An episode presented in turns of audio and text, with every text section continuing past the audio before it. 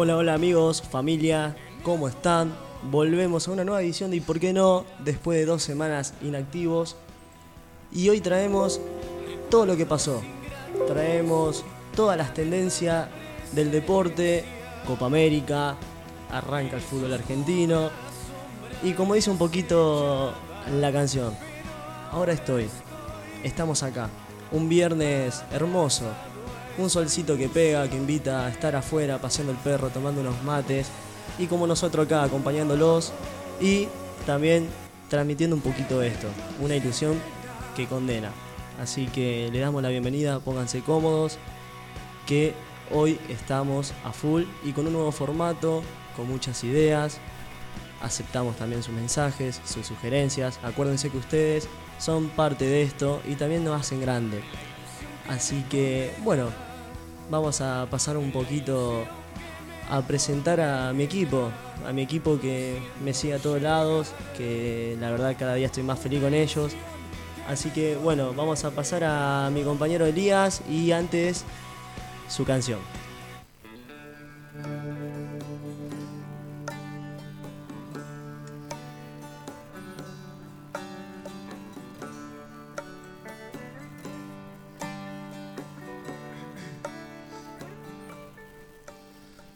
¿Cómo andas, Nico? ¿Todo bien? ¿Cómo anda Iván? ¿Cómo anda Lauti? Bueno, llegó el viernes. Fin, por fin llegó el viernes. Después de una semanita bien larga, llegó el viernes. Sí. Y hay que disfrutar el fin de semana. Se esperan días calurosos. Después de tanto frío que hizo en la semana. Los que se levantaron temprano saben del frío que hacía. Y bueno, ayer arrancó ya los octavos final de la Copa Sudamericana. Ya jugó Central. Vamos a comentar lo que fue el partido. Juega el día lunes, de nuevo, en Mendoza. Vamos a estar hablando de eso. Casos positivos hubo en el club. Vamos a estar, vamos a estar comentando esas situaciones. Hubo algunos problemitas en el medio que para mí se tenía que haber aislado ya la semana pasada. Esa es mi opinión. Y vamos a estar también preguntando también a Iván de la información de Newell. Y también tenemos un entrevistado. Tenemos un entrevistado que no solamente es entrevistado, sino que va a estar formando parte de nuestro programa de ¿Y por qué no? Así que le vamos a dar la bienvenida, va a estar compartiendo con nosotros un poquito lo que es la visión y lo que nos dejó un poquito la Copa América.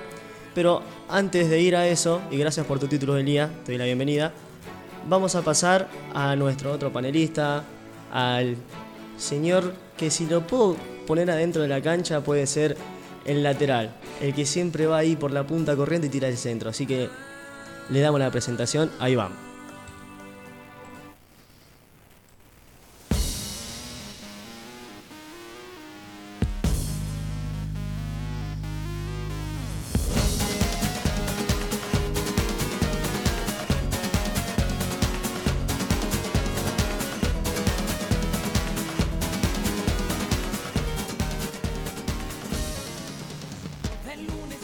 Muy buenas tardes a todos y a todas. Un hermoso día con mis compañeros, como siempre, acompañando este día soleado. Debe ser unos 20 grados, supongo. Eh, y bueno, traemos también las noticias de, de Newell, como ya comentó Elías. Y también tenemos opiniones también. Yo quiero dar mi opinión sobre la Copa América y sobre el plantel de la selección argentina. Así que hoy tenemos un programa muy interesante. Con, la verdad, un programón para mí. Así que no se, no se lo pueden perder hoy. Hoy es un programa cambiando de etapa, pasando la página del libro, ya escribiendo una nueva historia, como decía un poco mi compañero, ya pasaron los días de pruebas, los días de conocernos, hoy sí vamos a ir a competir, hoy clasificamos Libertadores y el equipo chico va por todo, me dijeron. Sí. La innovación, el equipo nuevo, el nuevo club, va por todo. Sí, mañana debuta con Talleres también. Newell's debuta con Talleres. para mí, uno de los candidatos para, para estar en los primeros puestos del torneo. Frenate ahí, frenate ahí, que ya vamos a estar hablando de Newell, vamos a estar hablando de todo. Y ahora quiero presentar a nuestro capitán, al señor 5, pero no 5 tapón, 5 armador, el que pone la bocha justa, el que siempre sabe dónde va a ir el jugador dos segundos antes, un Tony Cross. y lo pasamos ahí al Lauti.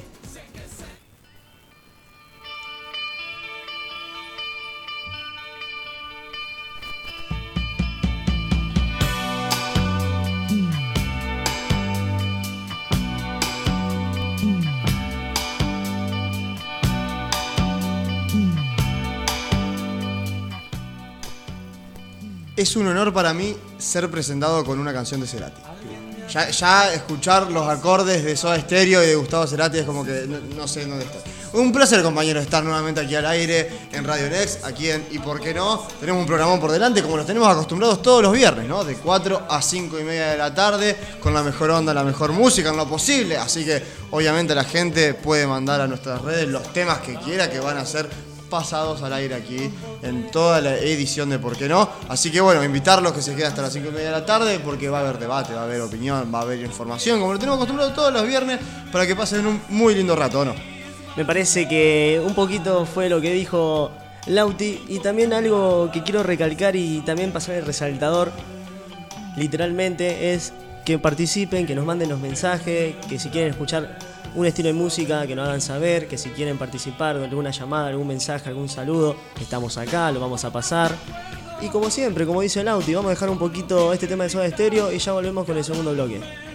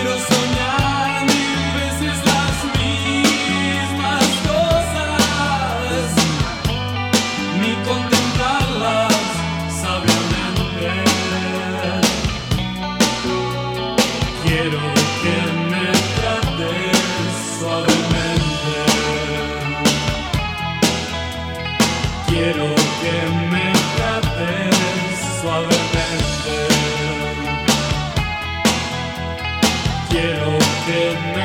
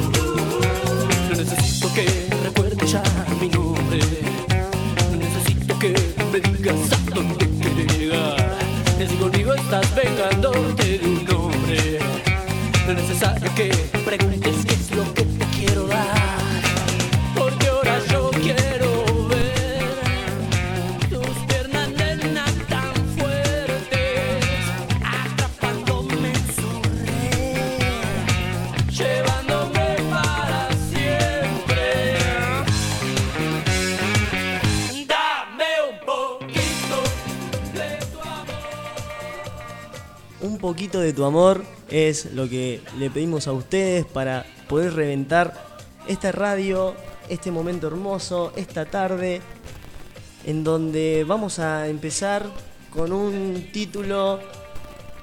Yo dejo el título y después levanten la mano para hablar, no se peleen chicos, somos campeones. Para mí el título es Argentina campeón. Punto. Punto. Ya está. Punto de exclamación. Ahí, signo de exclamación. La Copa es de Santa Fe. Ojo lo que vas a decir, no diga La Copa de Santa Fe, Scaloni santafesino, Di María santafesino, Messi santafesino, Los Chelsea santafesino, Rosarina. Para mí, eh, va. todos son de la provincia Todos de son de Santa la Fe. provincia. Porque Scaloni no es de Rosario. ¿Le ven chance a Argentina para, para el Mundial ustedes? Uh, es como que apresurarse demasiado, pero me parece que si seguimos con este proyecto, no sé si de campeones, pero sí de hacer una, una buena copa. Bueno, ahí me tiró el centro Lauti también con tu pregunta, Iván. Es una pregunta que me tiró el centro para empezar a debatir un poquito lo que fue el trayecto de Argentina en la Copa América. Que empezamos con varios empates. Y vamos a analizar un poquito lo, lo que dejó el plantel o lo que llegó a mostrar en sus primeros partidos, porque también hay que reconocer que el equipo tuvo un cambio. Un pequeño cambio, pero lo tuvo. Hay que reconocer que hay que buscar un 9. Lautaro estuvo ausente en la final y estuvo ausente en la Copa América, a pesar de su gol. ¿Y quién tendría que ser 9 para vos? No hay un 9 fijo que te diga ya, tiene que ser 9. ¿A quién pone de 9? Yo, particularmente, yo a Lautaro Mar- Martínez lo banco mucho, pero sí estoy de acuerdo con vos en que no puede jugar en este esquema por el hecho de que Lautaro Martínez no es un 9 fijo. Me parece que es más un 11 o un segundo delantero. No creo que sirva para jugar solamente de 9 con dos extremos, primero porque nunca lo hizo en su carrera. Ni en el Inter, ni en Racing. Segundo, porque ya es claro que no se siente cómodo y que no es un 9 que está acostumbrado mucho a jugar de espaldas, sino de definir, de llegar de frente y de pegarle al arco. Me parece que por eso no, no le ha ido bien en este certamen. Exacto. En Racing jugaba con Lincho López y en Inter está jugando con Lukaku. Con Lukaku. O con Alexis Sánchez, depende de la variante. Por eso. Esa Bueno. es mi opinión, digamos. Recordemos un poquito cómo empezó la Argentina contra Chile, que fue un empate en donde, si somos sinceros, el empate se lo regaló Argentina. Sí. El empate se lo regaló Argentina, muchachos. Sí. Es así. Hay que reconocer que Argentina, los el en la mayoría de los partidos de la Copa América, en el trayecto de lo que fue la Copa América, Argentina fue un país dominante que pisaba fuerte la cancha, pero después los primeros 15 minutos del segundo tiempo se dejaba ata- atacar y ahí era el empate. Y después costaba, costaba volver a tomar ese puntito para decir, ganamos 2 a 1 o lo mantenemos, porque recordemos el partido contra Colombia. Contra Colombia, Argentina comenzó, no iban 7, 8 minutos del primer tiempo, que íbamos 2 a 0. Sí. Y después del segundo tiempo, ese equipo dominante, ese equipo que daba miedo, pasó a ser un equipo de cuarta. Y discúlpeme que lo diga así. Pero el medio, otro, otro punto que, que me llama mucho la atención. Guido Rodríguez hizo muy bien de 5 armador y tapón. Me faltó Paredes, que es la estrella y el futuro 5 del día de mañana de la Argentina. Porque es más joven Paredes que Guido Rodríguez. ¿Qué opinan? A mí particularmente no me gusta Paredes. La verdad que no, no, no me parece un 5 que pueda jugar solo. Para mí en ese planteo no va. Prefiero mil veces a Guido Rodríguez y más el desempeño que tuvo en la Copa América. Pero yo lo pondría para mí con Guido Rodríguez al lado. Lo pondría acompañado. Doble porque, cinco. Doble 5. Aparte, a mí no me gusta Paredes también porque mm, para mí se hace amonestar muchísimo. Va mucho al piso también. Va muchísimo al piso que no, y eso no me gusta. Y siempre se engancha en, esa, en esos cruces con los jugadores también. Para mí es muy fácil de, de provocar, sería la palabra. Ensucia la jugada. Ensucia la- siempre la jugada y siempre termina amonestado. Para mí en la, en la, la final, bueno, me adelanté un poco, pero en la final para mí se hizo amonestar al principio y para mí que un 5 está amonestado y que no pueda perdurar todo el partido sin amarilla, para mí es complicado. Y es un peso que tiene que llevar en los 90 minutos del. Y pero enfrente tenías a Brasil. Pero para mí, va, yo en mi opinión, para mí toda la amarilla la causó Neymar. Para mí tendrían que haberle eh, cruzado los de los delanteros más que los, los cinco. Mirá. Para mí estaba muy solo. Mira, yo te soy sincero, yo sé que fue un fútbol entre comillas champán, como se anda diciendo en las redes sociales, y no fue un fútbol como se está viendo ahora. Pero me gustó muchísimo la actitud de la final.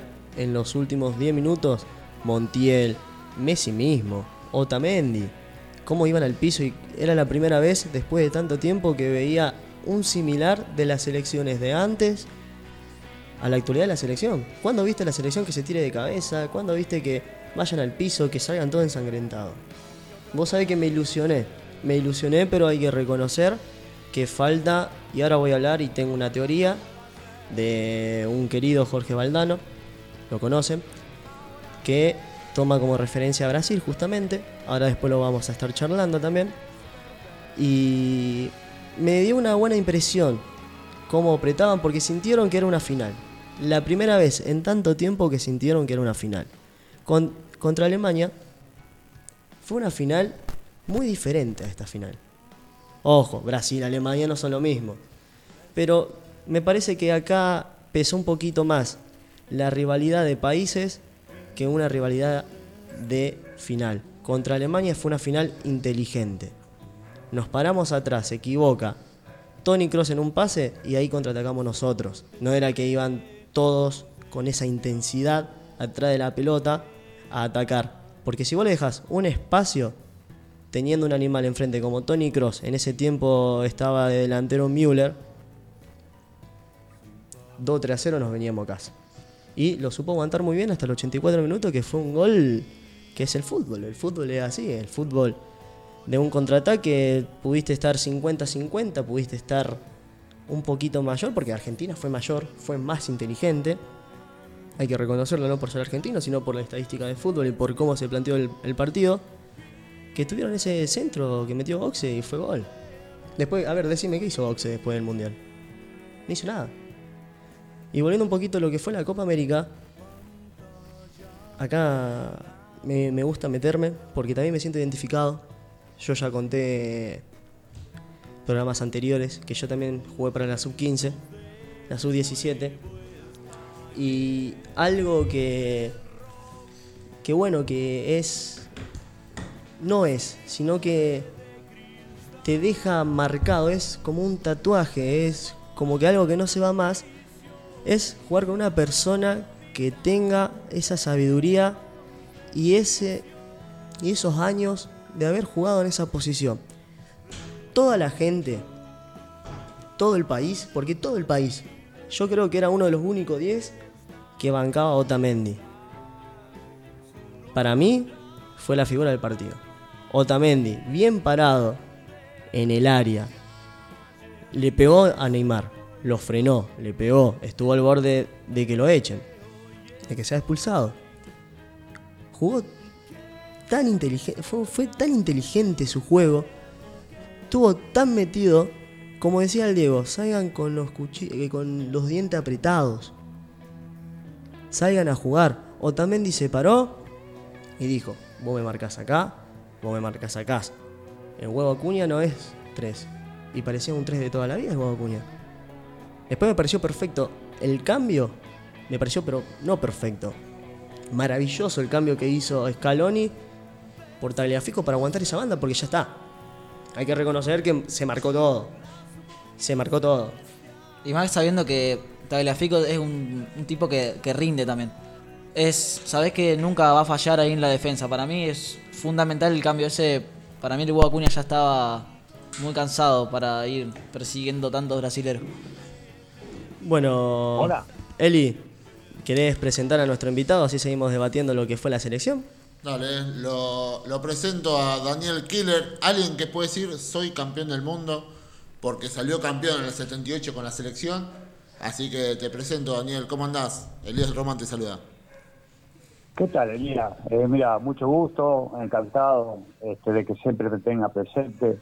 Y gracias por los elogios, ¿no? Porque hace tanto tiempo que, que levantamos esa copa tan tan ponderada, tan tan exquisita, ¿no? Y, y e- egoísta, pasarela que no se la quería dar a nadie.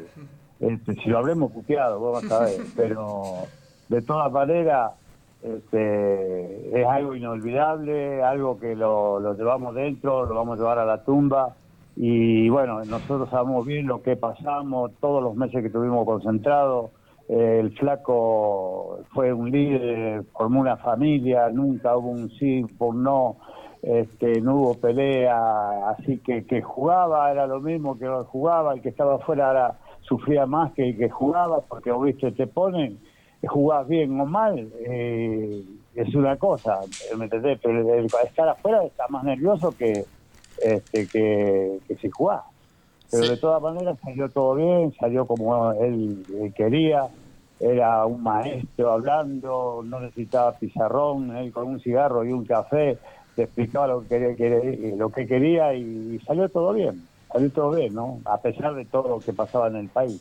Exacto, eso justo te iba a decir, que justo en plena dictadura fue el Mundial 78. Y sí, sí, pero sabés que nosotros eh, estábamos cerrados, eh, vos, vos sabés los meses que estuvimos ahí en la, en la Quinta Salvatori y nos enterábamos de poco porque no, no, no recibíamos diario nada, ¿me entendés? Eh, todo era comentario, y, pero cuando luego con la familia, vos te imaginás, cuando, eh, por ejemplo, estando había tres teléfonos nada más. Eh, el flaco era estaba aparte con, con, con el equipo técnico viste que había llevado.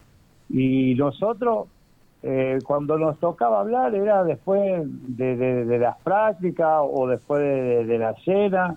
Vos te imaginás cuando agarraba el teléfono Tarantini que estaba de novio y el Pato Filiol que estaba de novio cuando agarrábamos nosotros que éramos el interior ¿sabe qué? Eh, era como las dos de la mañana Así que, y viste, no había mucho tiempo para, para eso, porque antes no había celular, no había nada, ¿te acordás, Lía? Así que, pero era todo lindo, todo lindo porque salió todo como quería el flaco, como Menotti, es un maestro, es un grande, es un grande y todavía mismo. Eh, tiene un, eh, una cultura futbolera terrible, viste, y vos lo entendés lo que él quiere y, y es, es- es un maestro. ¿Qué querés que te diga? Hola Daniel, te saluda Iván Telep, un gusto. Va, ya te tuvimos acá, pero ¿Cómo te va, querido? ¿Cómo eh, quiero que nos cuentes un poco, va, con la temática que, que habíamos planteado, es cómo viste a la selección que fue campeona este esta semana. Y bueno, eh, vos decís la, la, la, la última, la nueva. Sí, La- la, la Copa la América. Copa América. Bueno, ¿Cómo viste la selección? Viste, porque nosotros hasta hasta último momento ni sabíamos los chicos que ni los nombres de los pibes, porque nunca lo vimos jugar. ¿Me entendés? Y eso para eh, Scaloni también fue inteligente, porque se llevó también una. eh, formó también un, un equipo donde la mayoría jugaron en Europa. ¿Me entendés? Porque el arquero, ¿quién sabía que, que era tan buen arquero, Martín? ¿Vos sabías? Nadie, ninguno. ¿Me entendés? Así que eh, eh, eso es lo lindo cuando se, eh, se trabaja en, en grupo, el equipo, ¿me entendés? Y salió todo bien, gracias a Dios.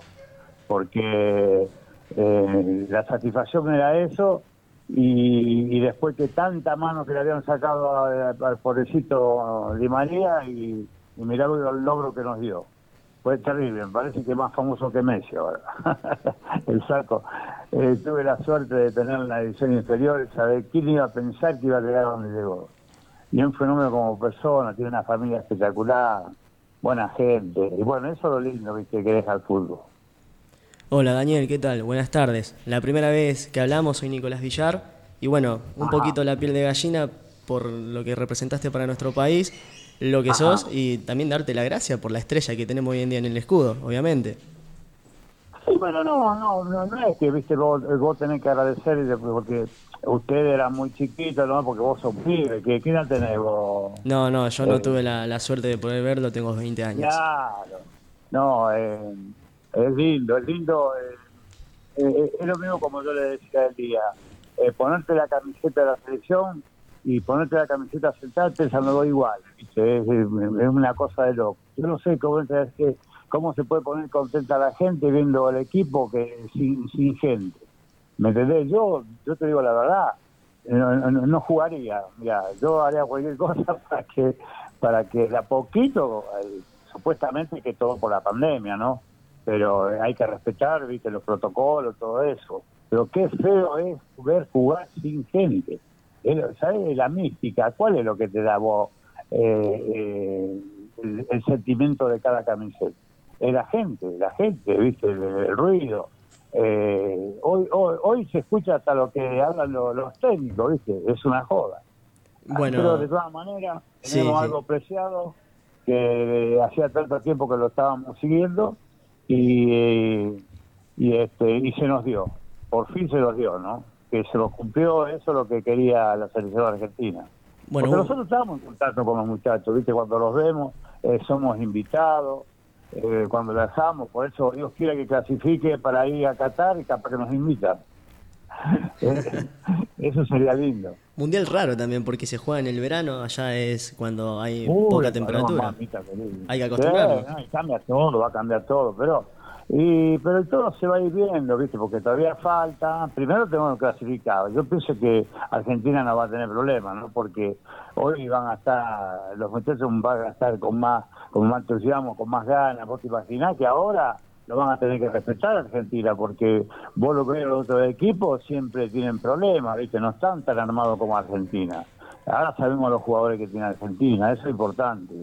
¿Me entendés? Por eso eran tanto en el banco, tanto eh, eh, practicaban siempre, viste, lo mismo. El Papu Gómez, vos sabías que iba a ser tan bueno en la selección y sin embargo cumplió. Viste, eso es lo lindo de, de lo que tiene la selección. Ahí me te diste un poquito... Sí. Y que te da la oportunidad y la tenés que, viste, cumplir. Vos disculpame que yo hable así ligero porque me está esperando. No, no. No, no, por favor, por favor. Ahí Sí. me diste un poquito del pie y también, bueno, preguntarte algo más personal tuyo, digamos. Algo que te representa, que es jugar ahí en línea defensiva central. Y también hablar un poquito sobre lo, lo que se estuvo hablando en la Copa América. Yo también tengo la experiencia, he jugado para la sub-15, sub-17, eh, defensor central también. Y Sí. bueno, yo nunca le perdí la fe a Otamendi y sé que es un señor, porque hay que decirlo así, es un señor eh, con experiencia y ese señor que necesitas al lado tuyo si sos nuevo para que te pase esa experiencia. Fue muy criticado y en la final fue muy amado. ¿Cómo ves el juego de Otamendi? No, para mí es un líder, un líder. ¿viste? ¿Vos te acordás que, que nosotros en las primeras instancias, eh, vos, vos pensabas que Luis Galván iba, y, iba a jugar como jugó?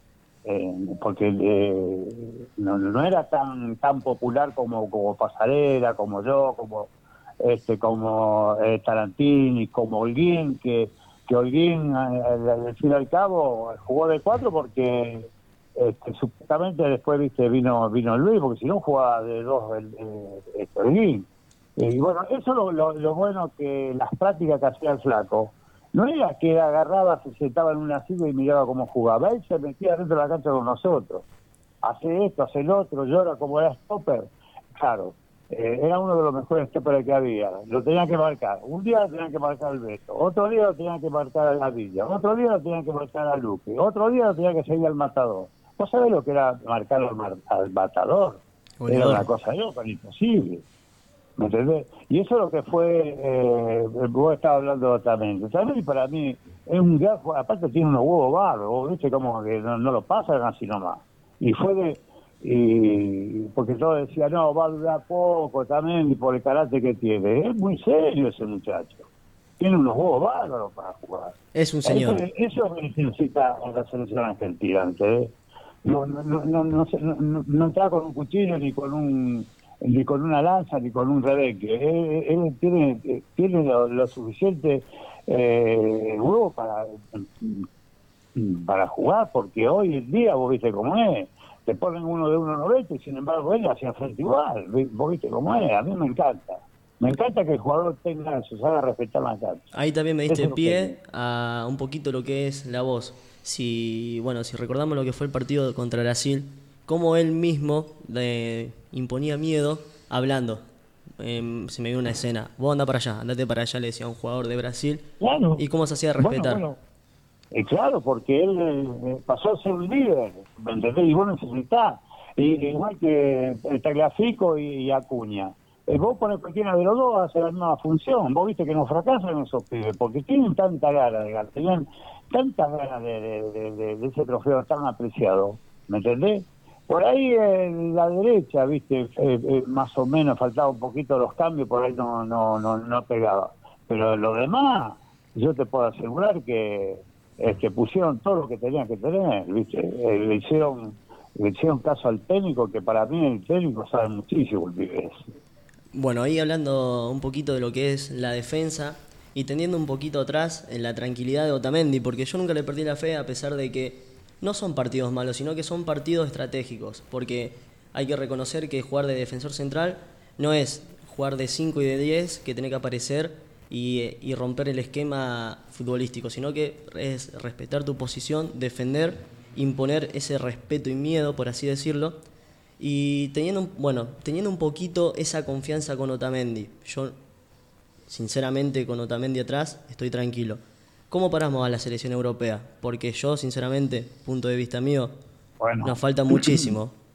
Ahí, ahí, ahí, ahí llegamos, ahí llegamos, pero eh, no, no te creas que también lo- los europeos están al nivel que estaban antes, ¿no? Viste que uno eh, jugaba con un europeo, te traía tres o cuatro goles, hoy estamos a la paz, ¿me entendés? Y, la- y no, te, no te olvides que todos los muchachos que están jugando ahí están jugando en Europa, se conoce la mayoría, y nosotros le ganamos a, a- a- a Brasil con, este, con ese agarro.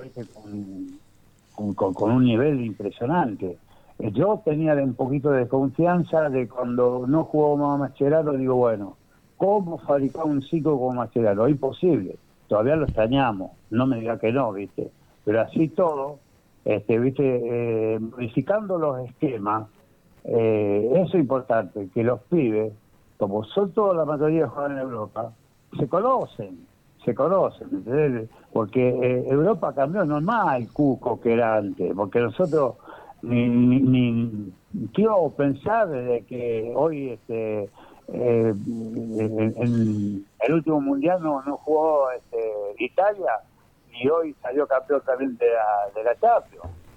Eh, ¿Vos te, vos te diste cuenta? Fue un partido que- igual eh, regular, no fue un partido intensivo, fue un partido Claro, mucho los pero pases. no cambian, van cambiando, ¿viste? Lo- será que, qué sé yo, no sé, este, y es lo mismo que Francia. Vos que Francia, ¿viste? Hoy hay que tener, hay, hay que tenerle cuidado.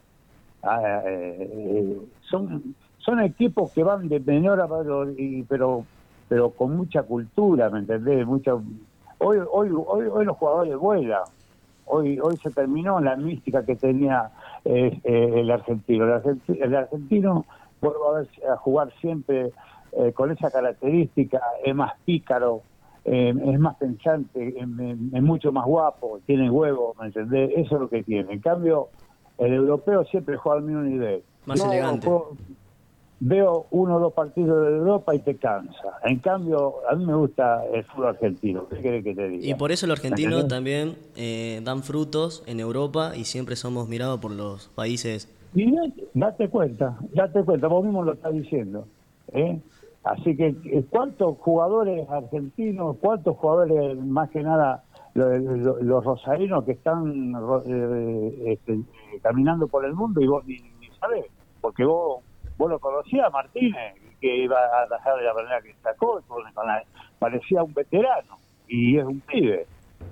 Date cuenta lo que es Europa, ¿no? Eh, quiere decir mucho eso también. Bueno, eh, quería también hacer un análisis y bueno, qué mejor manera de hacer el análisis que con vos, un hombre de experiencia. ¿Qué te parece lo que plantea Scaloni en todos los partidos? Primer tiempo, Argentina se come la cancha. Y ya en el segundo tiempo, los primeros 15 minutos, como que baja el acelerador y hasta puedo llegar a decir que se deja anotar un gol. ¿Eso es estrategia o algo, un punto bajo de Argentina? Y mm, vos viste vos cuando hace, porque pues, porque en cada partido se debió la, eh, dar la casualidad de que viste hizo el gol y después nos tiramos atrás, decís vos más o menos, que Exacto, decís. sí. Claro, y bueno, porque eh, vos lo querés perder, vos cuando haces un gol lo cuidás, empezás a cuidar, por ahí pecamos en ese sentido, viste, porque en el medio campo Tenemos recursos. faltan los, re- faltan los relevos, ¿me entendés? los relevos, por ejemplo, antes con el Flaco Menotti jugábamos 4-3-3, nos movíamos de ese modelo, igual que Brasil. Brasil nunca cambió el estilo. Tam- También que es otra clase de jugadores de Brasil, ¿me entendés?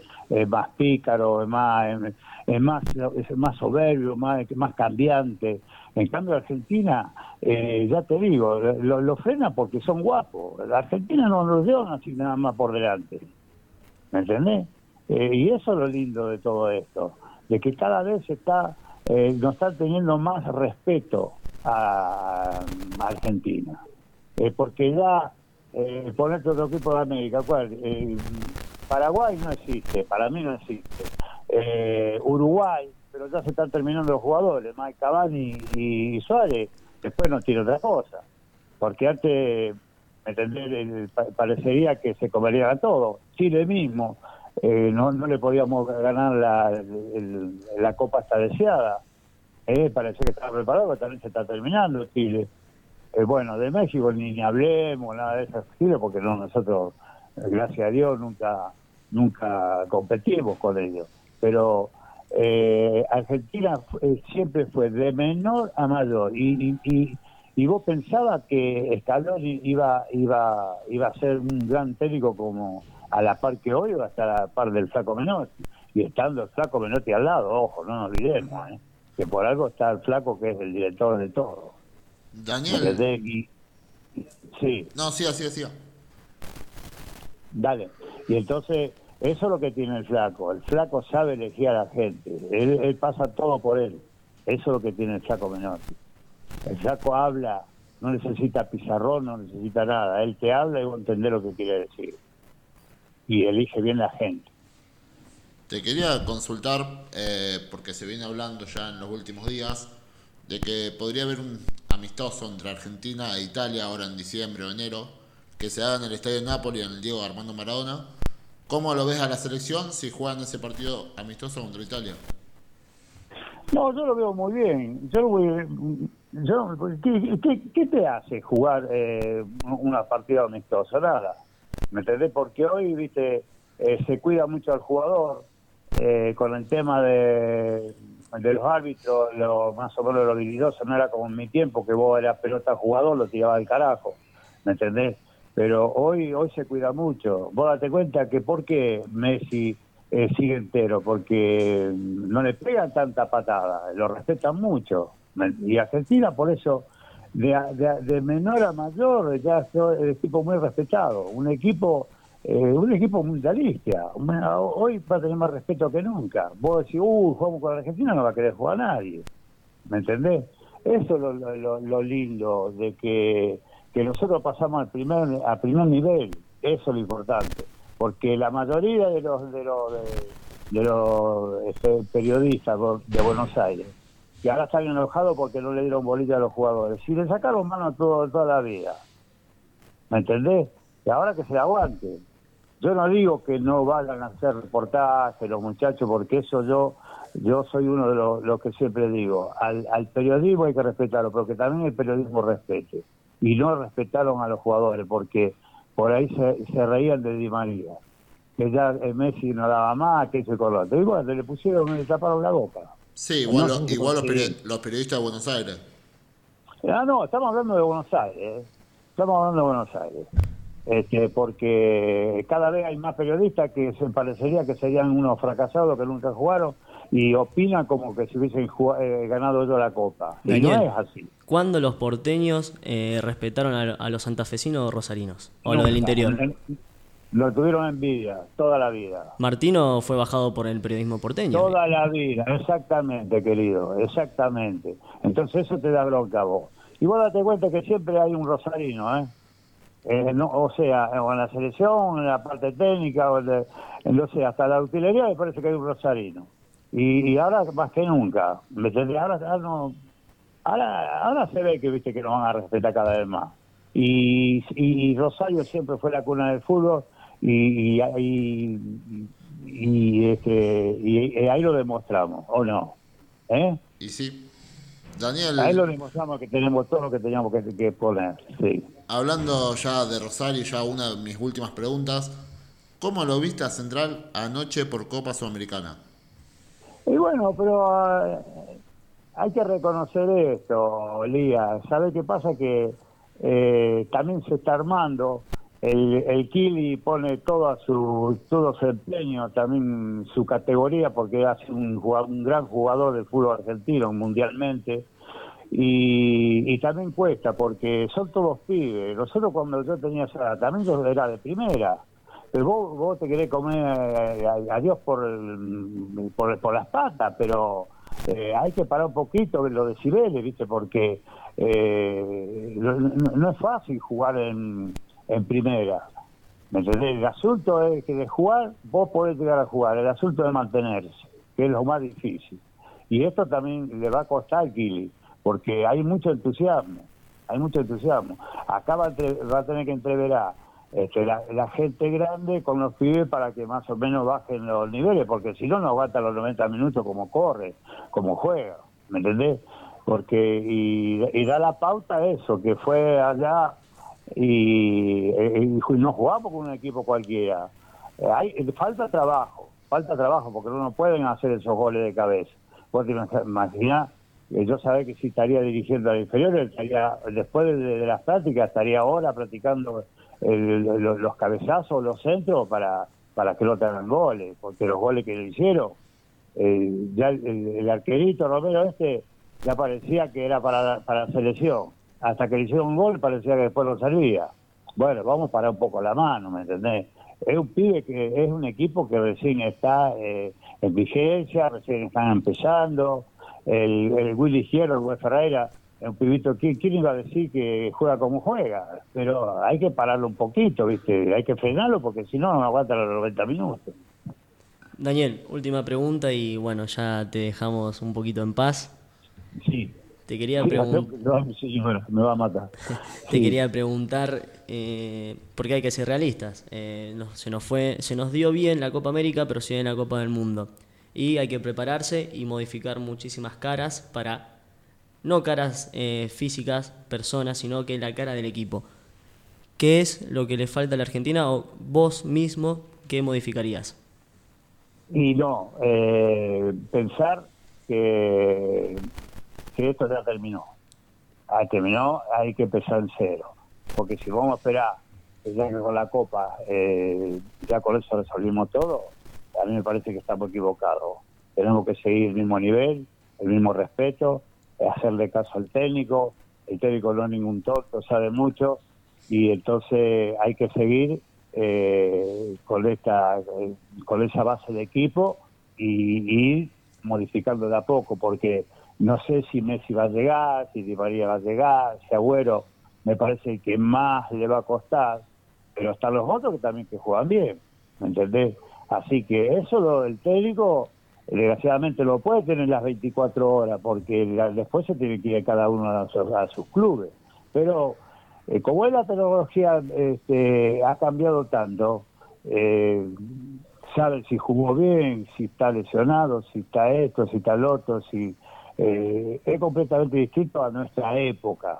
Acá, ¿Me entendés? Eso es lo que te quiero decir. No va a tener problema porque permanentemente, eh, si hay un lesionado, va a saber el técnico a quién poner, todo eso. Porque es como el Flaco Menotti, igual. El, Flaco Menotti para, elegir 22 jugadores, que aparte quedó afuera el Diego, Bravo y, y Lito Botanín, 185 jugadores probó para tener 22 jugadores en el Campeonato del Mundo. ¿Eh? Sí. Y le salió exitosamente.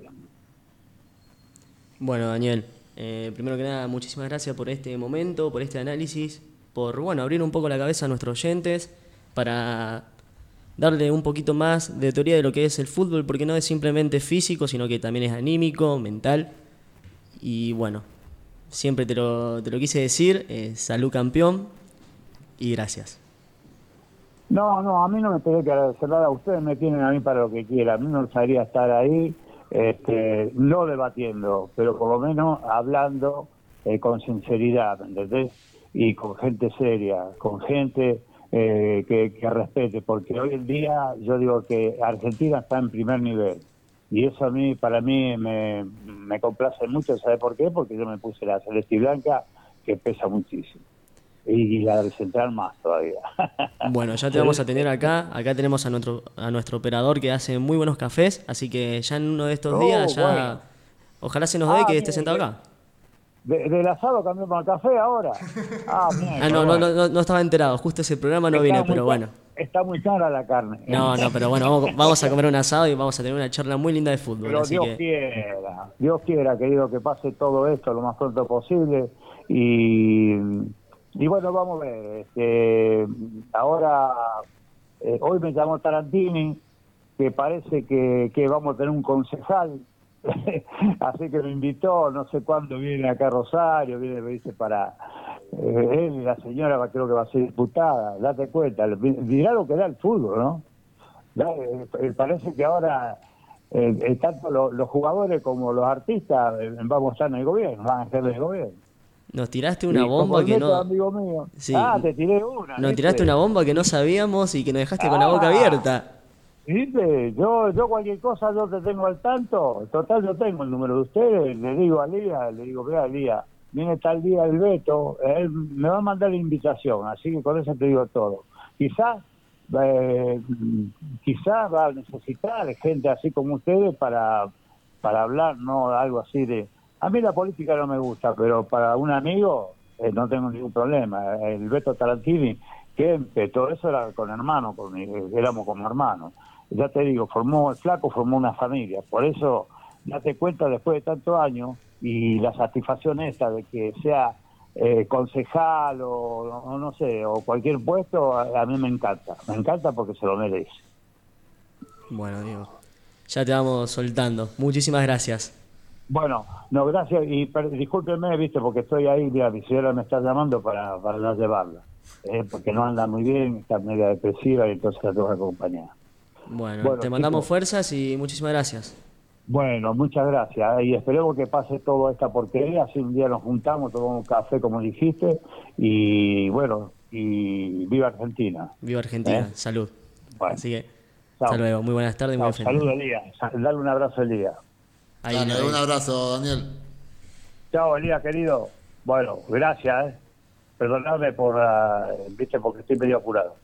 Dale, Chao. saludos. Chao, chao. Bueno, qué, qué lindo es hablar de lo que es un poquito el fútbol, de lo que es eh, también tener experiencia. Un poco como entrábamos antes en el tema, de lo que es saber respetar a esas, pe- esas personas que tienen experiencia. También un poquito poner en su lugar al periodismo, porque hay que reconocer que hoy en día el periodismo se fija más en lo de ellos, en lo que representan, pero no en lo que es afuera. Y ese es nuestro trabajo como nueva generación de periodistas, ¿no? Cambiar ese funcionamiento que hubo en estos últimos años y llevarlo para otro lado, por un lado mejor. Sí, igual si vos ves los canales más importantes de, de Argentina, los de tele, siempre Boca, River, Independiente, Racing, San Lorenzo y los demás como que los parto un rollo a Pero todos. ahí vamos, ahí vamos. ¿Y por qué no? ¿Y por qué no? Va a crecer y vamos a hacer ese programa importante de la Argentina donde vamos a estar representando a las personas también de... a nuestro equipo rosarinos. Esa es mi idea, arrancar con la radio, mira, se la estoy diciendo en vivo. Y después tener nuestro propio programa porque tenemos el apoyo de cualquier persona, pero hay que formarnos primero. Y de eso de formarnos, me dejó, la verdad que me dejó muy, muy contento con la visión de, de Killer. Me dejó muy Y nos- contento. y nos tiró una bomba recién. Nos tiró una bomba que no me la esperaba y también me dejó con una sensación de... ¿Viste cuando vos te sentás en la clase de biología y te enseñan, te enseñan y vas agarrando y vas agarrando el tema? Qué lindo es aprender y charlar con personas con, con experiencia. Y es uno de los pocos que puede ser campeón Campeón. con Argentina con en un mundial. Que fueron dos, dos selecciones nomás que salieron campeones de Argentina. 78, 86. Y él salió campeón con el 78. En plena dictadura. Pudo salir campeón. Así que bueno, un poquito de todo, un poquito de todo fue la Copa América, también ya hicimos un análisis de lo que se viene, que es la Copa Mundial 2022, en donde estuvimos analizando el equipo, estuvimos analizando lo que es un poquito importante, sino que la defensa central, como también le tiraban palazos a Otamendi, vamos a decirlo así, a Di María, mismo el campeón del mundo, lo dijo, que los jugadores se hacen respetar adentro de la cancha, que es muy inteligente eso y habla mucho de ellos en momentos importantes, porque vamos a ser sinceros, eh, un poquito él lo dijo. Hay partidos que los defensores centrales no son figura por cómo se presta el partido, pero en la final es figura indiscutible. Sí. Es figura indiscutible. Sí. Y como dijo él, es un señor, es un líder, que es indiscutible. Y hablando un poquito del líder, para cerrar un poquito lo que es la Copa América, que la vamos a estar debatiendo en los próximos programas, ¿te parece si nos vamos comunicando con nuestra líder? Vamos a ver si Orne ya está, porque bueno, no pudo estar presente porque está trabajando, pero nos va a estar hablando un poquito sobre la actualidad de Rosario, cómo viene con el tema del COVID. Y también noticias. Así que vamos. Sí. Sí. Ah, perdón, Nico, que, No, interrumpa, ¿no? por favor. An- antes, de, antes de despedirnos, quería. Bueno, justamente lo que estábamos hablando, el tema de los defensores centrales, ¿no? Que siempre terminan pasando un poco desapercibidos en este, en ese, en este sentido, pero que después terminan siendo figuras. Hoy se retiró uno de los mejores que yo he visto últimamente en la selección argentina, que no pudo estar más. Estoy hablando de Ezequiel Garay. El 2014 y se- de Ezequiel Garay en el Mundial. Un señor. mí, increíble. ¿Recuerdan la tanda de penales con Holanda? Qué bombazo El, que- el- qué el bombazo. penia- el penal que pateó. Qué bombazo. Y ahí es donde, donde aparecen los centrales. No les tiembla el pulso nunca. Bueno, No les tiembla el pulso nunca. el defensor central es el jugador, el, el último jugador de los 10 fundamentales de la cancha, porque después ya el arquero es el, arque- es el jugador más importante. Pero el 2, el 2 sí, porque el 6 no, el 6 sale a cortar primero. Les paso a explicar cómo es la teoría del fútbol. Está la línea de 4, juega el 3 y el 4 abierto, y un poquito adelantado juega el 6 en el medio. Y atrás de todo juega el 2, que es el último jugador. Obviamente eso varía con todos los sistemas, pero ya eso es meterse en aspectos muy técnicos. Claro, que ya lo vamos a estar dando también un poquito. Y como, como decía un poquito acá Lauti, fue un jugador tan importante Garay, tuvo ese rol importante en el Mundial que dio seguridad en la defensa. Sí. Y ahí está, hay que estar agradecido con este muchacho porque nos llevó a una final, no solamente él, pero cumplió muy bien su rol. Así que, bueno, le mandamos un fuerte abrazo, le damos las gracias por todo lo que hizo con la Argentina. Me quedo con la espina de que no haya venido a jugar a Newells. Sí. es Me quedo, verdad. me quedo con esa espina porque verdad. eras del club de sus amores y capaz que Sí, con 34 años, con, el- con el también la necesidad que tiene Newell's de un defensor central hoy en día, quizás también. Pero muchas lesiones. el- para mí sí. también va de la mano con el tema del COVID, que él quería retirarse con la gente y ovación, que es lo que quieren todos los jugadores. Obvio, Miremos a. Robin que se retiró también ayer. Sí. Así que bueno, vamos a un corte mientras nos comunicamos con Orne y disfruten de la tarde que es hermosa. Ya volvemos.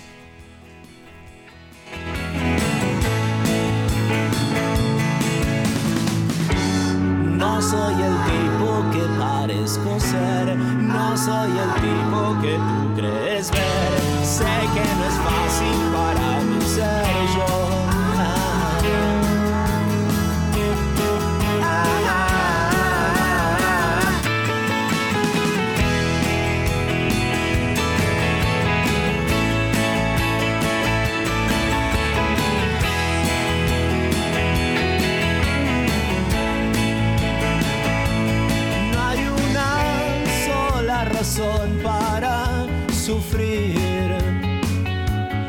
Las cosas siguen su curso como el río. Ah, el río no tiene fin. Sigue su vida en el mar. Y hoy estás radiante como Nueva York. Y yo estoy pensando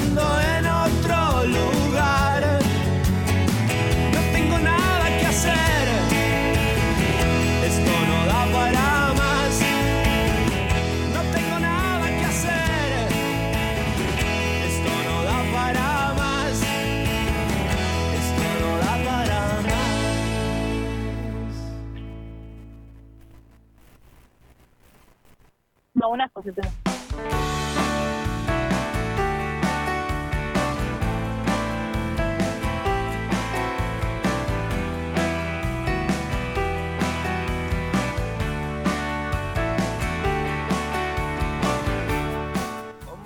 Bueno, con este temita de No te va a gustar, a las 9 vamos a presentar a nuestra compañera de lujo, a nuestra locutora, a nuestra conductora. Orne, ¿nos escuchás?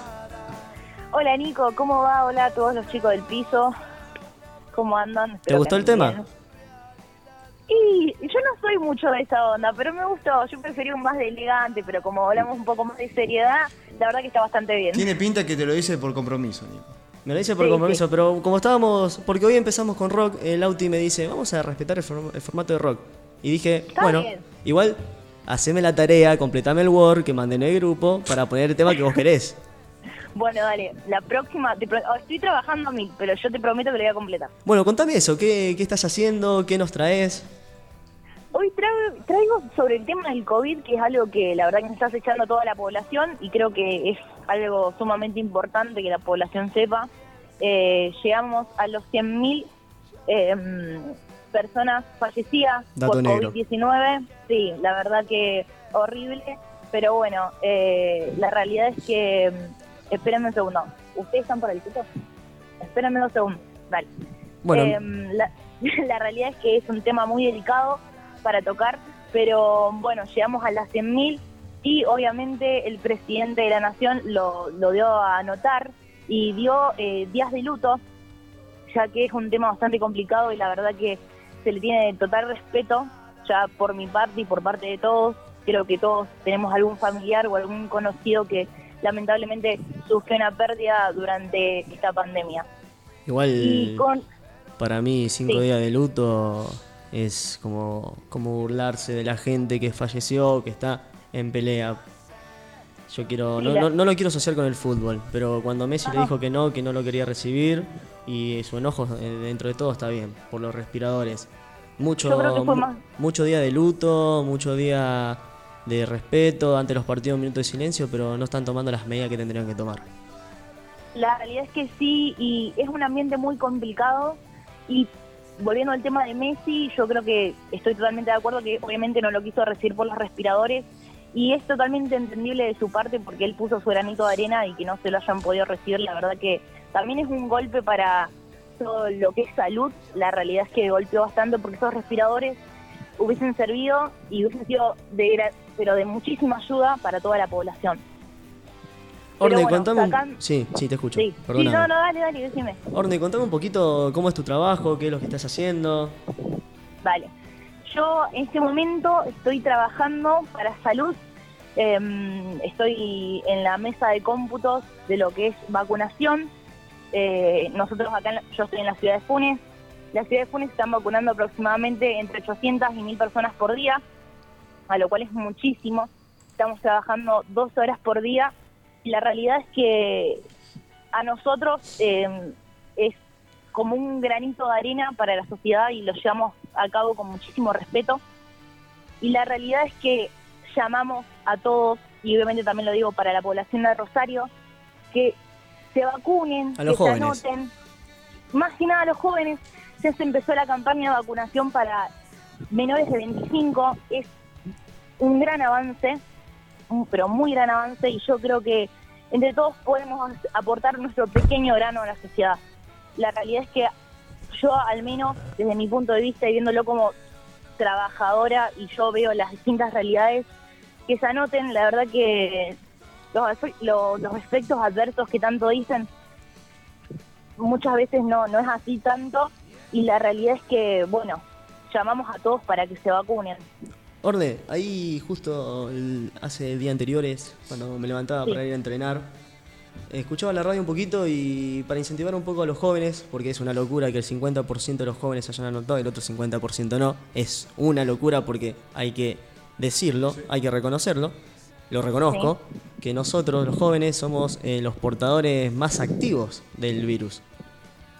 Somos los portadores más activos y justamente se está haciendo una gran campaña de vacunación para que se vengan a vacunar y la realidad es que yo nuevamente llamo a que los jóvenes se vacunen, la verdad que es un pinchacito, la verdad y ni se siente eh, y llamo a todos que se vacunen porque la realidad es que nosotros, como vos bien dijiste, somos los gran portadores eh, del virus, porque nosotros somos los que más deambulamos. Así que yo creo que la sociedad se tendría que dar un poco de cuenta de, de toda la situación que andamos pasando. Bueno, también un poquito lo que va a ayudar es que, bueno, ahora cuando vuelve el calor, ya está decidido que abren los boliches. No como boliches, sino que abren como bares, pero es obvio que va, va a ser medio boliche. Vuelve el público a los estadios y se vuelven a liberar muchísimas cosas que van a pedir como una constancia de lo que, si tenés puesta la vacuna, que es un poquito una calco de lo que se está haciendo en Europa. ¿Cómo lo ves? Sí. Ese Yo incentivo. la verdad, la verdad que, que sí, lo veo bastante bien y como aporte también, cambiando un poquito de tema y no tanto, eh, es que Estados Unidos donó 3,5 millones de, de vacunas de la Moderna, esto también va a poder facilitar la vacunación a menores. Hablamos no solamente de 18 para arriba, sino 18 para abajo también. En edad, eh, también como bien sabemos, eh, una de las noticias que más fuerte chocó en estos días fue que una chica, bueno, una chica no, una niña de 9 años falleció por COVID-19. Y la realidad es que mm, estas vacunas eh, nos servirían de gran apoyo para poder cubrir la, la gran mayoría de la sociedad. Pero bueno, es como vos decís, eh, el 50% está anotado y el otro 50% está como faltante y hay que ir, empujarlo decir, vamos, vacunate, vacunate, y es un trabajo sumamente arduo.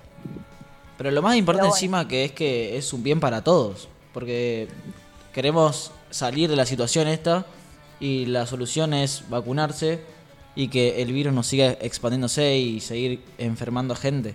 O sea, para mí No, es un son es como un pensamiento muy como hipócrita, por así decirlo, porque si queremos que mejore, yo suponete estoy cansado de usar barbijo y quiero que mejore el país, quiero que mejore la situación de los casos, quiero que mis familiares estén vacunados y no se contagien de nuevo y, o, o se mueran, fallezcan, eh, me tengo que anotar. Si yo soy un portador muy activo, eh, mi bien sería anotarme, vacunarme y así eh, no, que no, no expandir el, virus más porque eso es el, el problema de la sociedad que capaz que una persona, eh, un 50% no se vacuna y ese 50% vacu- o sea, sigue contagiando mucha más gente, capaz que viaja y con- contagia gente y así vamos expandiendo el virus más todavía. Sí, totalmente. De todos modos, es importante recordarle a la sociedad también que esto, o sea, por más que vos te vacunes, el COVID te va a agarrar. O sea, supongamos, yo me vacuno hoy, ¿no? Y dentro de un mes me puedo agarrar tranquilamente. Uno se tiene que andar cuidando la realidad. Lo único que previene la vacuna es el no llegar a fallecer, el no llegar a situación crítica, que es lo que más está afectando a la sociedad. Pero bueno, eh, sin más que agregar, yo creo que todo lo que agregás, Iván, está bastante bien y, y- y la realidad es esa. Y un dato también para agregar que, bueno, para finalizar, así no, no la extendemos tanto, es que un 85% de los inscriptos están vacunados ya con la primera dosis por lo menos, si no me equivoco.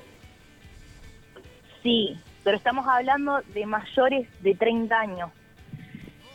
Eh, así que yo vuelvo a reiterar, menores de 25 que se vacunen, la realidad es que es muy importante y que tienen que saber que por más que no quieran vacunarse, la realidad es que lo van a tener que hacer por no solo su bien, sino por el bien de todos, para que podamos salir de esta pandemia que nos está echando ya de casi dos años. Así que bueno, eh, chicos, yo les dejo eso y nada, eh, vuelvo a reiterar, vacúnense, si ustedes no se vacunaron o no se anotaron, anótense y bueno, nada, eso. Bueno, Orne, muchísimas gracias por Bueno. esta información, gracias por lo que das siempre. Y bueno, voy a, voy a adelantar, alert spoiler, de lo que va a ser el próximo programa que vamos a empezar a debatir sobre las elecciones que se vienen, de la mano de Ornella en conducción, que se vienen unos programas diferentes, pero que no va a faltar nada. Y bueno, Orne, así que te dejo para que, para que sigas estudiando también, porque se te vienen muchos invitados que saben mucho. Dale. Bueno, chicos, eh, nos estamos viendo y cualquier cosa, bueno, ya saben, acá estoy. Nos vemos Perfecto, y Orne. muchas gracias. Muchas gracias, Orne. Buen fin de. Igualmente. Bueno, así que estamos pasando por un momento medio complicado con lo que es la juventud en Argentina, que me parece que todo esto, lo que nombraba un poquito antes, eh, boliches, eh, estadios y muchísimas cosas que se van abriendo de a poco, teniendo el certificado de vacuna, me parece que lo incentiva a los jóvenes a poder vacunarse, pero hay que abrir la cabeza, chicos, hay que abrir la cabeza. voy a, soñar, voy a sonar como una persona de 40 años, pero tengo 20 años. Vamos a vacunarnos. Es mentira que vas a ser un zombie, que vas a ser un reptil. No, no, no, no piensen eso, no. Eso son en película, película de Avenger, película. No importa en qué película, pero estamos cuidando a nuestros propios familiares. Vos saliste de joda, hoy ya es fin de, hoy voy a una clandestina, mañana también. El domingo te sentás a comer con tu abuelo, o sea, es culpa tuya si se enferma tu abuelo. Abran la cabeza, por favor. Y no solamente por un familiar. Vas a salir a la calle, salís sin barbijo, porque yo salgo a caminar ahora por Oroño. Ahora voy a Oroño a un bar con, con Elías. Ponele. Y no usan bien los barbijos, tienen media nariz afuera. ¿Qué? Se te subió la nariz para arriba. Nico, no solo caminando. Hoy me tomé el colectivo para venir acá y había dos señores, uno sin barbijo y uno con el barbijo que le tapaba nomás la pera. El chofer no dijo nada. Yo no le quise decir nada al chofer, pero el chofer tenía que haber hecho algo. Bueno, perfecto. Ponemos el punto acá porque nos desviamos y vamos a entrar a los que nos compete, a algo muy importante en nuestra ciudad que está por arrancar. Así que, bueno, vamos a darle la presentación para tener también su voz, su opinión al hombre serio de la radio, pero no serio, sino que impone esa seriedad y ese respeto que los oyentes se llevan y lo idolatran. Así que, bueno, vamos a presentarlo a Juancito con este tema.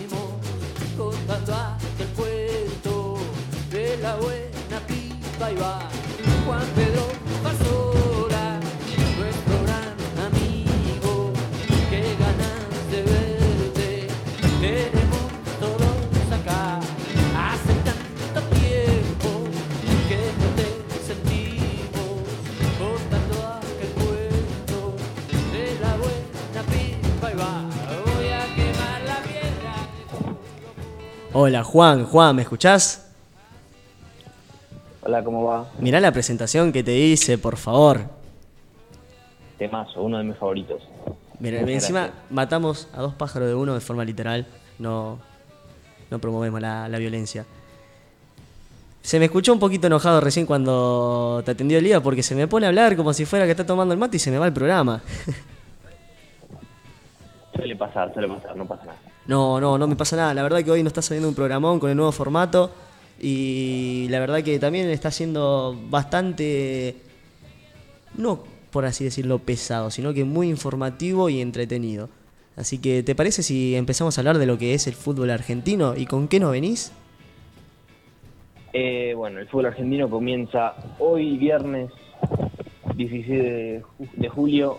Arranca el este nuevo torneo con un nuevo formato, formato de 26 fechas, todo contra todo de vuelta, viene este formato y eh, vuelve a contar para los descensos este nuevo campeonato y comienza la primera fecha a las 19 horas con Unión Boca en el estadio 15 de abril eh, y a las 21 en Junín se enfrentarán Sarmiento con Estudiantes. ¿Quiere que le dé mi pronóstico?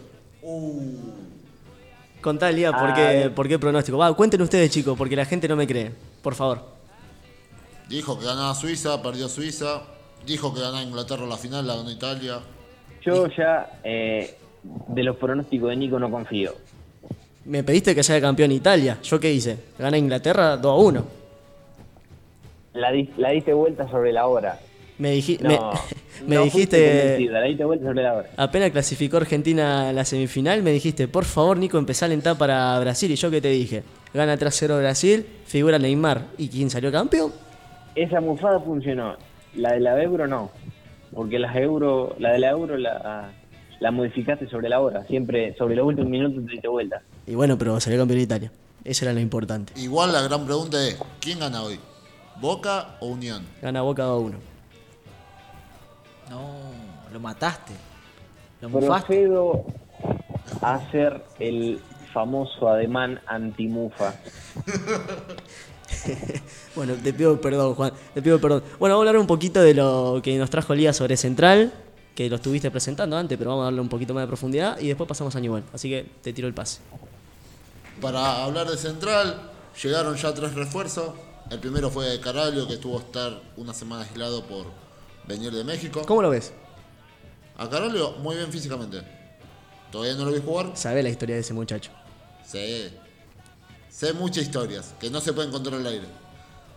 Y sí, sí, nosotros estamos metidos entre los jugadores, obvio. Pero no, no, igual no. ¿Y qué más? Uy, casi rompo todo. me, me puse nervioso. Hay muchas historias que no se pueden contar, como la de Marinelli, que no se puede contar. Eh, porque no jugó bastantes partidos. Ayer Marinelli y Dupuy jugaron mejor que Rubén y Gamba en 80 minutos. ¿Sabés por qué Dupuy juega así? Porque juega conmigo en el fútbol 5. Prosiga, por Bueno. favor. Bueno. Eh, para mí el arquero tuvo una muy buena actuación. Tuvo un error, el primer gol, yo creo que se lo come él, el primer gol. El segundo gol se lo come Blanco, por no marcar bien. No te puede tirar un jugador lesionado un centro como lo hizo y que te cabeceen con un defensor ahí. Yo coincido mucho con Killer con lo que dijo, que Romero venía atajando muy bien todos los partidos que estaba atajando y siempre atajó muy bien. Y ahora que tuvo un error lo están matando, lo critican todo, pero para mí es un gran arquero. Un error para mí es muy normal, y más si jugaste alguna vez al fútbol. Y ahora va a tener la continuidad de por lo menos tres partidos porque, bueno, Brown dio COVID positivo, que, bueno, es un tema aparte porque, para mí, la semana pasada se tenía que haber aislado. Porque la semana pasada le dio positivo a la mujer. Apa. Y eso nadie lo sabe. Bomba. Le dio positivo a la mujer, se tenía que haber aislado por contacto estrecho. Cualquier persona común se aísla si es contacto estrecho. Me estás diciendo que la burbuja, porque supongo que siguen entrenando en burbujas, o no burbujas, sino que el grupo que entrena a Brown estaría en riesgo de ser positivo. Y uno de esos es Romero. Es verdad. porque los, arqueros entrenan juntos. Fue contacto estrecho, el domingo le hicieron hisopado, negativo. Lunes le hicieron hisopado nuevamente, negativo. Miércoles, el martes de la noche, tuve- tenía que viajar desde Rosario. Y qué casualidad, justo bueno, tuvo un percance. Uno de los síntomas del COVID se aisló en ese momento y después le dio COVID positivo. Qué casualidad, ¿no? Una casualidad que también lo oculta el club y que se puede comer una flor de multa. Y también está exponiendo la salud de otros jugadores ya compañeros, o sino que rivales. Sí, porque después en el avión no sabe qué va a pasar.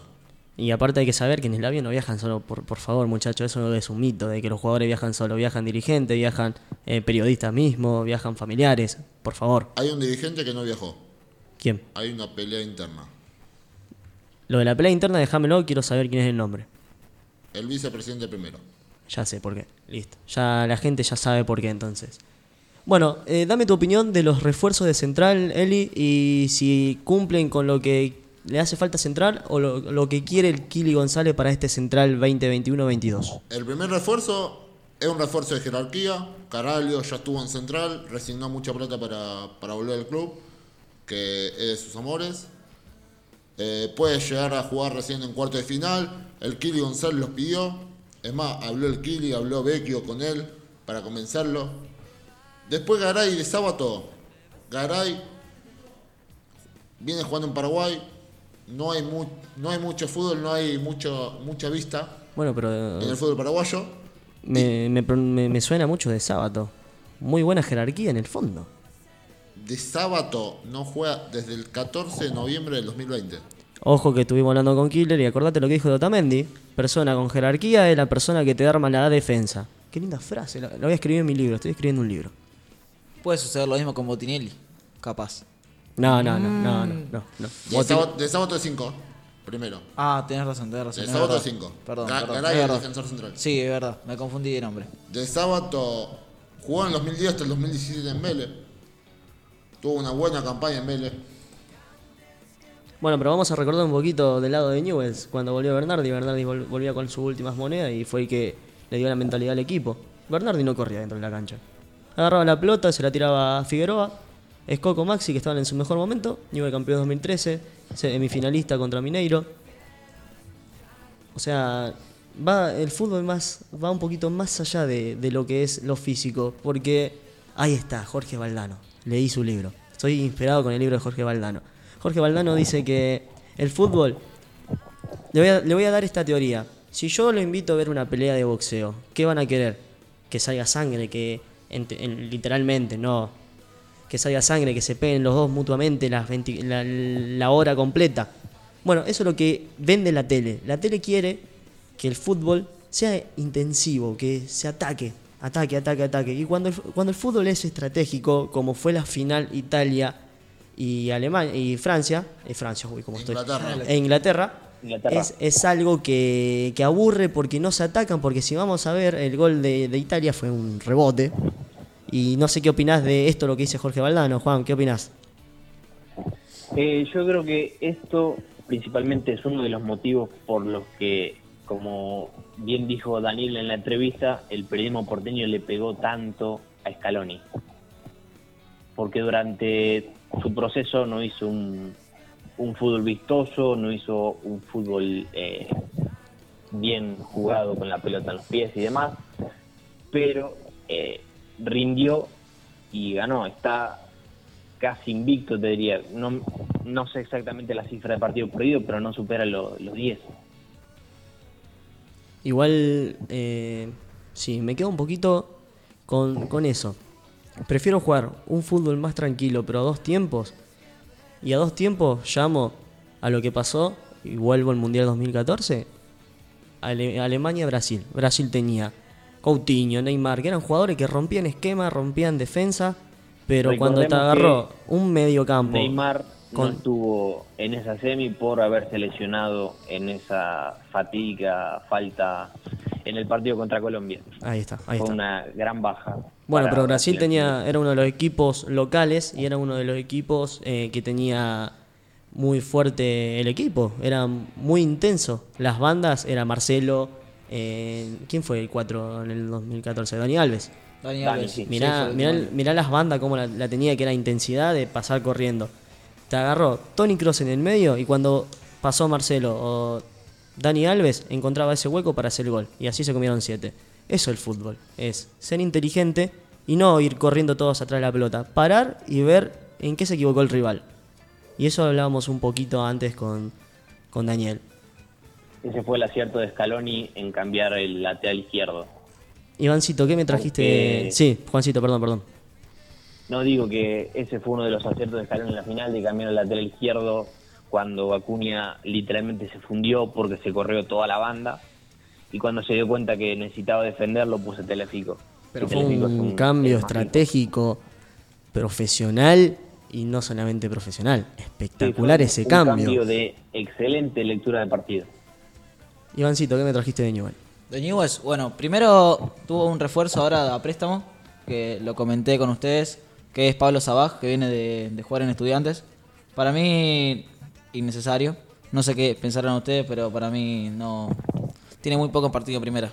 Aparte de eso, traer un jugador seis meses a préstamo. Seis meses, claro. Sin opción y sin cargo, sin opción de compra, ¿Sabe qué significa eso? que lo está alargando seis meses porque no tiene cupo. No, no, no, no. ¿Sabe lo que significa eso? Y le- acá le vamos a dar un poquito la dirigencia, a pesar, indirectamente, no es nada en contra de ellos. Es una mala gestión de jugadores que no se pudieron vender o lo venden a 2 pesos con 50, no tener ese fondo para comprar jugadores y estar llegando ya al final del mercado de pases y empezar a tirar manotazos de que compro este que está barato, no me importa de, que, de qué posición sea, dale, vamos a comprarlo para que la gente se quede tranquila. Y después no rinde, pasa lo mismo Sí, que pero pasó. sin, sin cargo y sin opción de compra. Que si mirás si el jugador te rinde los seis meses, después uno lo puede comprar. Sí, y, y bueno, es una bomba que está por estallar en seis meses. ¿Qué más, Iván? Y Garro también. A Garro lo trajeron lesionado. Como dice- Desgarro. Como sí, Juancito, sí, sus chistes, desgarro. Bueno, pero Garro cuando no estaba desgarrado, obviamente, era un muy buen jugador. Era muy buen jugador. Y ahora está recuperado igual. Bueno. Ahora puede ser una- un posible. est- Están los concentrados para el sábado. Así que. ¿Cuándo juega. Newell's? El sábado a los 15 y 45 juega. ¿Contra? Contra Talleres de Córdoba. Ah, lindo, lindo cambió, partido. Cambió el rival. Porque siempre la primera fecha era con Vélez. Ah, Sí. ¿sabe quién está acá en Rosario? Que lo voy a pasar a saludar. A mi amigo, el Rayo Fertoli. Gran jugador igual. A mí me gustó A mí me siempre. gustó siempre. Newell, Newell tiene el 25%, ¿no? Ah, mirá, el Auti prendió la lucecita de que estamos al aire 10 minutos antes de terminar. Lo quiero muchísimo. Lo quiero muchísimo, lo quiero muchísimo. Bueno, era, era para que tengan en cuenta que, que Eh, estamos atentos, Estamos, ¿viste? ta- Estamos están atentos. atentos, ¿viste? Estamos era, atentos. era una prueba, era una prueba. de Estamos activos. Bueno, ¿quién más falta? Bueno, después nadie, eh, Pablo Pérez está lesionado, así que tampoco va a jugar. Y Maxi Rodríguez. ¿No tampoco. falta un refuerzo? Decímelo. Ay, mi ¿Qué nombre me no, olvidé? Campuzano, ¿no era? ¿Cómo se llamaba? Con Bagnucci. Campagnucci. Ah, me había olvidado, de verdad. Por ahí, por ahí iba. Era por ahí. eh. Por ahí iba. Era con C. Campañolo. Bueno, yo quiero hablar un poquito, antes de que termine el programa, quiero hablar un poquito de lo que fue la conferencia de prensa de Nacho Escoco. Me dio mucho que hablar, que pensar y que indirectamente se cumplió muchas cosas que yo decía en el programa. Lo voy a, hacer- lo voy a decir directamente porque soy un periodista. Tumbaron al Mono Burgos. Escoco, voy a dejar tres frases que dijo Escoco, que fue, no me sentía cómodo en el club por las posiciones que me ponía el técnico, no entendía lo que quería jugar Y, y, se- sen- sentí que era mi hora de irme porque no podía aportarle nada al club. Ahí está, vamos a volver a algo, ya se me termina el programa, pero no bueno, Es, no es al primero que le hacen la cama. ¿sabes lo que pasa? Yo, ¿qué decía? Que los referentes están en contra del Mono Burgos. Si vuelven a Spotify y no escuchan los programas, van a ver que yo lo decía. ¿Qué pasa? Si viene un técnico de afuera, que no es un técnico argentino, porque vamos a ser sinceros, los referentes también tienen voz y le compiten al técnico adentro del banco. Yo soy referente y viene un técnico, no sé, cualquiera de acá de Argentina, me va a preguntar a mí, che, Nico, ¿a quién ponemos? Y ponémelo a este porque este juega bien, eh, este es mi amigo. Así, si yo fuera referente. Vino el Mono Burgos y yo siempre lo voy a defender, pero no porque sea el Mono Burgos o porque estuvo con el Cholo Simeone. Porque no pudo inculcar bien esa idea que tenía, no la pudo volcar en el tablero de juego.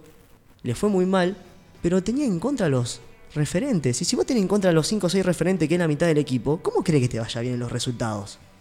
Escoco dio a entender que no entiendo lo que me quiere poner el Mono Burgo y entonces por eso estaba en el banco. Pero sos jugador de primera. eh, por favor, sos, a ver, sos referente. Te necesita Newells. Si ya tuviste tu carrera. ¿Cómo me va a venir a decir que te va a poner en contra de un tipo que está... ¿Por qué no jugás? ¿Por qué no probás? Entró y hizo, entró y hizo un golazo cuando lo puso el Mono Burgos. ¿O no? Sí. Pero tampoco rin- Yo creo Ah, bueno, que Juan. cosas se deberían solucionar puertas para adentro. No salir a decirlo en la prensa, porque lo dejas eh, extremadamente mal parado el entrenador. Bueno, pero ahí te das no cuenta... de qué te quiere poner, si no, si no sabes cuál va, a ser tu función que quiere el técnico, hablarle con él y que te explique. Muchachos, vamos, ya vamos a ser es sinceros. un tema sí. de, de ego para mí, de, de ego golpeado, no de ni más ni menos. Vamos a ser sinceros, el partido contra Sarmiento de Copa Argentina, Newell regaló el partido. Newell no pudo haber jugado así con los jugadores que tiene, ¿qué me vas a decir? Que con los referentes que tiene en el cuadro va a jugar tan mal. Que Lema va a hacer ese, ese error espantoso con la carrera que tiene. Después jugó el otro partido de la Copa Sudamericana con todos pibes, porque eran todos pibes. Porque vos fijate que el Mono Burgo paraba a los pibes porque los pibes tenían ganas de jugar. Y ahora me doy cuenta que los referentes Se querían... podría decir que ese partido fue el cubrecamas. Y se podría decir, se podría decir, se puede decir tantas cosas en el mundo de Newells últimamente, hay tantas cosas que no cierran y que lamentablemente están dañando la institución, están dañando el escudo, a la historia. Y yo no, no, no es que le esté tirando el club, a la dirigencia, sino que estoy haciendo, querer, le quiero hacer abrir los ojos para que entiendan de que Newell no es un club de ahora, es un club de la gente y de la historia. Lo di- dice todo el mundo, lo dice una canción me parece que están haciendo las cosas mal desde los jugadores mismos hasta los dirigentes. Que esto es un poquito fuerte también, que es algo que capaz que es algo nuevo. Bernardi es algo nuevo para ser manager. Vamos a ver cómo le va ahora. Gamboa, eh, dijo Nacho Escoco que es un equipo más agresivo. El Mono Burgo no, no le fue agresivo porque cuando jugaba, vamos a explicar un poquito de cómo era el formato. Línea de tres era mentirosa porque los que jugaban por las bandas, mediocampistas ofen- eh, ofensivos, eran los que bajaban y subían por las bandas para defender y se transformaban en una línea de 5. Los famosos carrileros. Si vos no tenés los recursos para esos famosos carrileros, que también lo dije, ¿eh? también lo dije, obvio que el equipo te va a ir mal y van a empezar a insultar a los defensores. Si yo lo, lo comparaba con Callejón, ¿te acordás en el Atlético de Madrid? Con esos jugadores monstruosos. Es algo que, que está ahí como... En de- Newell está en deuda con el Mono Burgos por no darle la oportunidad y siempre lo, Lo voy que a decir. pasa es que, para mi gusto, eh, el Mono Burgos es un entrenador, eh, independientemente de los gustos de cada uno de nosotros, eh, totalmente contrario al paladar no solamente del hincha de Newell, sino de Newell's como, como equipo en- a lo largo de los años. Yo no, no, no, no quiero ser directo, pero el fútbol se re- A ver, el técnico es el señor papá del equipo.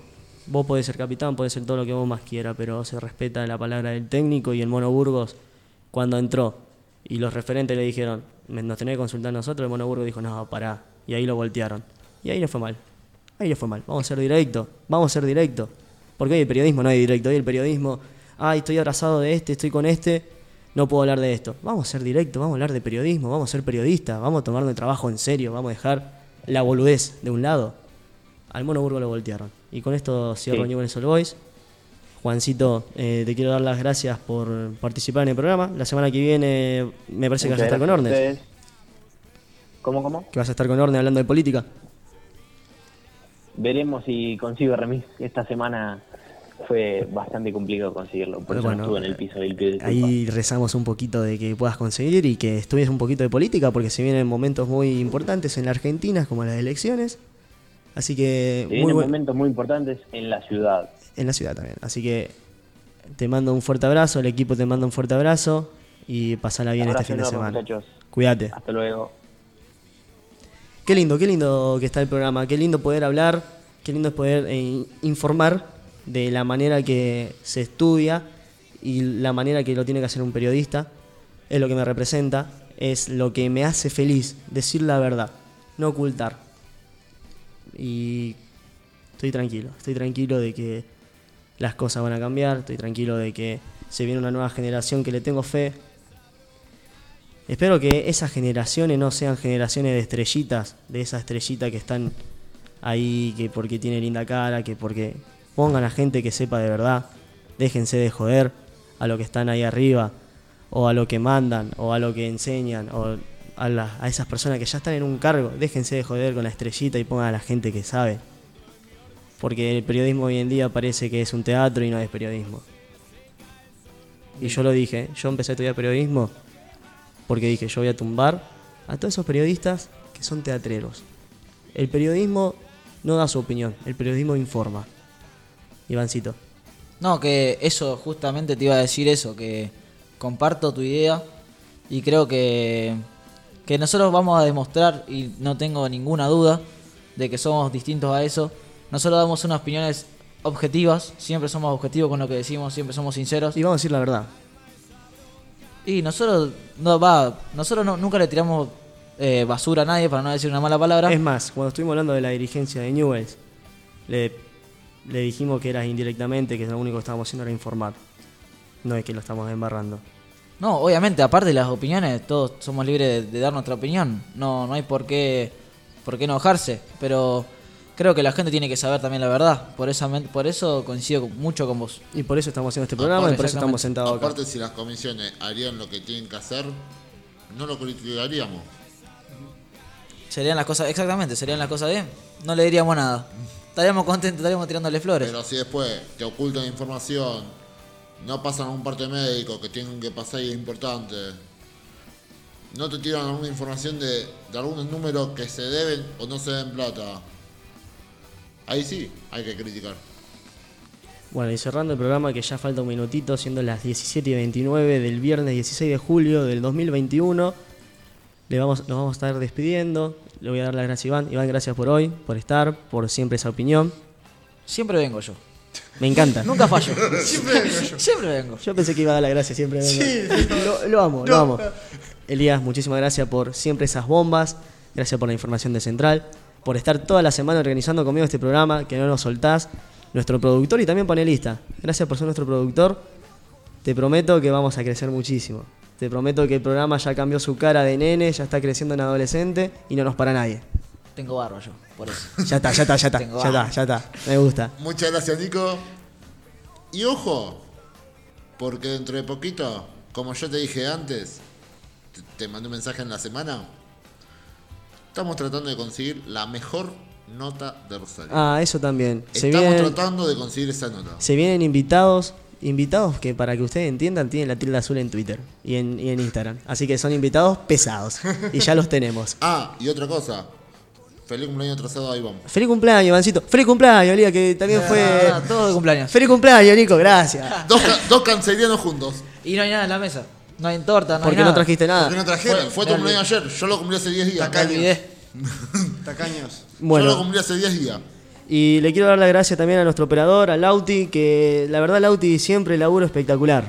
Me, me- me llenas de orgullo. Ah.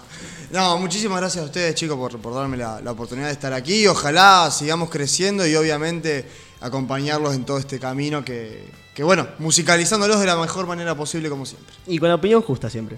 Y a veces algún Y con, un, y con un rico café. Hoy fue espectacular. Hoy me salió bien. Hoy me salió bien. Le mandamos un saludo también a los chicos, Juan, a Orne, a Lu, que nos están escuchando, que están ahí. Que bueno, ya van a venir la semana que viene, prepárense porque va a ser, fue- eh, en serio, en serio, va a ser un programa muy pesado de política donde vamos a cambiar el esquema. Yo no participo porque yo soy muy de dar muchas opiniones eh, personales que no van de la mano con el periodismo, entonces decidir ceder mi lugar en lo que es eh, política y bueno, en este momento me voy a dedicar al deporte. Así que muchísimas gracias, gracias por estar, cuídense, disfruten el fin de semana y nos encontramos la semana que viene. Chau, chau.